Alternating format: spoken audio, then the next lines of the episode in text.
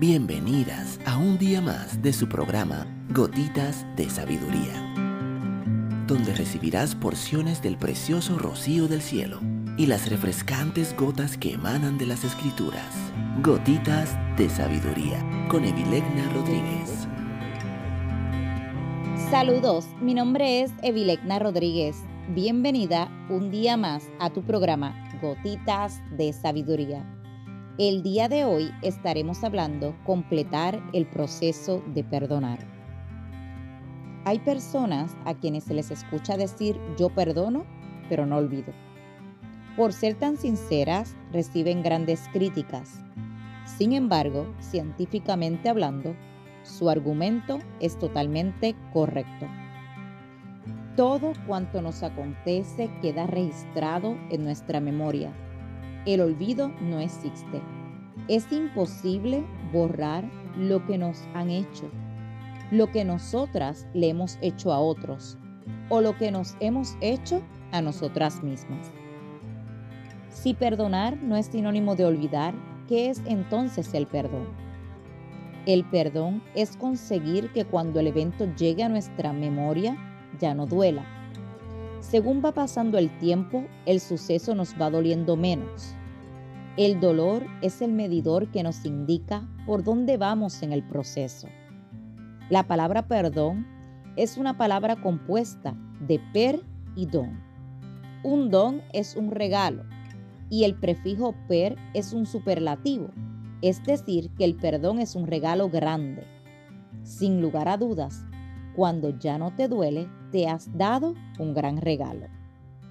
He escuchado a mucha gente comentando que se fastidie, no lo voy a perdonar nada. Pero ¿quién es el que se fastidia si no perdona? El que vive en amargura es el herido. Por eso el perdonar no tiene que ver con quien nos ha lastimado. De hecho, la gran mayoría de las personas que nos hirieron todavía no se han enterado. No debemos esperar a que nos pidan perdón para nosotras perdonar. El perdonar es como construir un puente por el cual tarde o temprano nosotras mismas tenemos que pasar. Total, al fin y al cabo comprendemos que quien nos ha fallado es porque le han fallado primero. Recuerda que nadie puede dar de lo que no tiene. Para perdonar hay que entrar en la dimensión de comprender a la persona que nos ha herido, analizar su historia, y evaluar qué experiencias de vida ha experimentado. Nunca olvidaré a una joven que me decía con furia que su papá era malo. Le pregunté que por qué decía eso de su papá. Me respondió que nunca su papá la abrazó, nunca la besó, nunca le dijo que la quería y una vez, estando en el río, intentó ahogarla. Mi segunda pregunta no se hizo esperar. ¿A tu papá nunca le han hecho un diagnóstico de salud mental? A lo que me respondió, cuando llegó de la guerra, le dijeron a mi mamá que él era esquizofrénico. Busqué de inmediato el libro de diagnósticos de salud mental, que se llama el DSM-5, y fui explicándole a la joven uno a uno los criterios de la esquizofrenia, de los cuales el primero es incapacidad para demostrar afecto. La joven lloró mucho al finalizar la sección, pero esta vez diciendo, mi papá no es malo, mi papá está enfermo. La gran mayoría de las personas que nos hieren todavía no se han dado cuenta. Y es importante que nosotras comprendamos los procesos emocionales de quienes nos han lastimado. De esta manera aportamos mucho a nuestra sanidad interior. No es justificar a quien nos ha hecho daño, porque nada justifica a quien te ha hecho daño. Pero cuando lo entiendes, te sanas porque sabes que lo que hizo necesariamente no fue en forma planificada, sino que lo hizo porque no tenía las herramientas para actuar de otra manera. ¿Qué elementos influyen en cómo se da el proceso de perdonar? y cuánto tiempo dura. Indiscutiblemente, de quién proviene el daño tiene una gran influencia. No es lo mismo que te haya herido Juana a que te lo haya hecho tu mamá o tu papá. A Juana tú no la conoces, por eso no te afectaría tanto. Pero es muy triste que quien te haya fallado sea alguien a quien tú le hayas entregado tu corazón y en quien hayas confiado. Otro elemento que influye en el proceso de perdón es si todavía estás viviendo consecuencias negativas del daño que te hicieron. La magnitud del daño es otro factor, porque no es lo mismo que te digan, no tengo deseos de verte, a que te digan, dejé de amarte. Pero el factor de mayor peso en cómo se da el proceso de perdonar y cuánto dura, eres tú mismo. Eres tú quien determinará cuánto te va a afectar lo que te hicieron y cuánto tiempo te tardarás en darle un cierre. Hasta este momento hemos discutido el perdón concebido a quienes nos han hecho daño. Pero, ¿y cuando eres tú misma quien te ha lastimado? El perdón más complejo es el perdón hacia ti misma. Por cuanto yo siempre me tengo conmigo.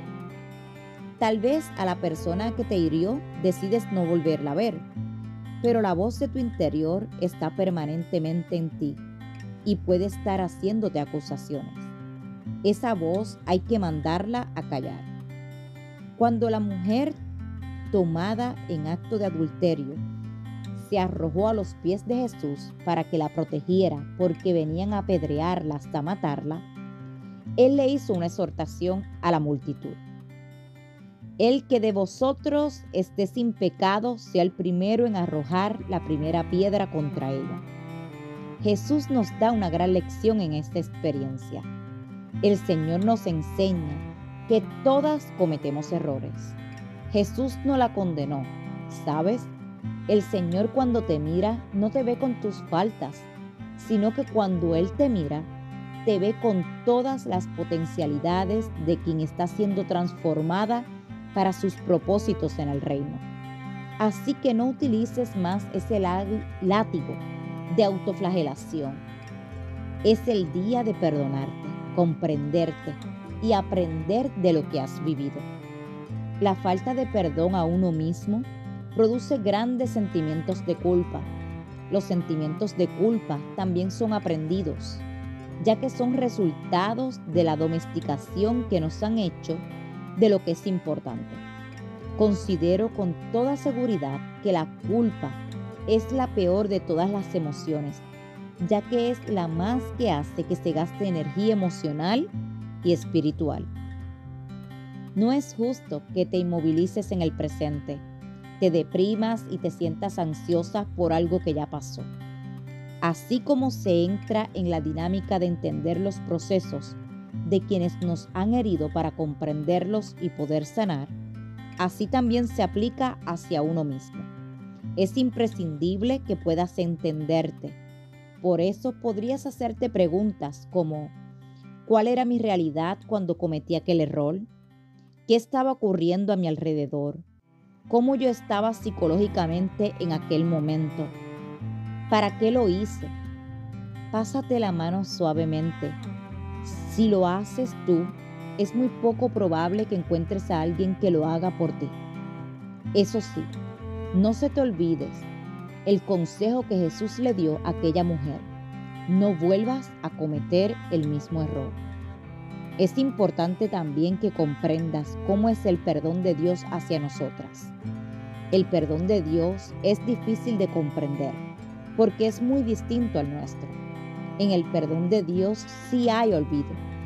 Dice la Biblia que Él toma todas nuestras faltas, las arroja a la profundidad del mar y no se acuerda más de ellas.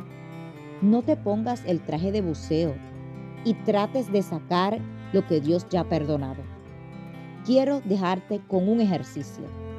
Escribe en una hoja de papel tu nombre y luego identifica cinco razones por las que te perdonas y las consecuencias que el daño trajo a tu vida. Mujer que me escuchas, si esta gotita de sabiduría ha bendecido tu vida el día de hoy, te pido que la compartas con otra mujer y te espero el día de mañana en nuestra próxima gotita de sabiduría.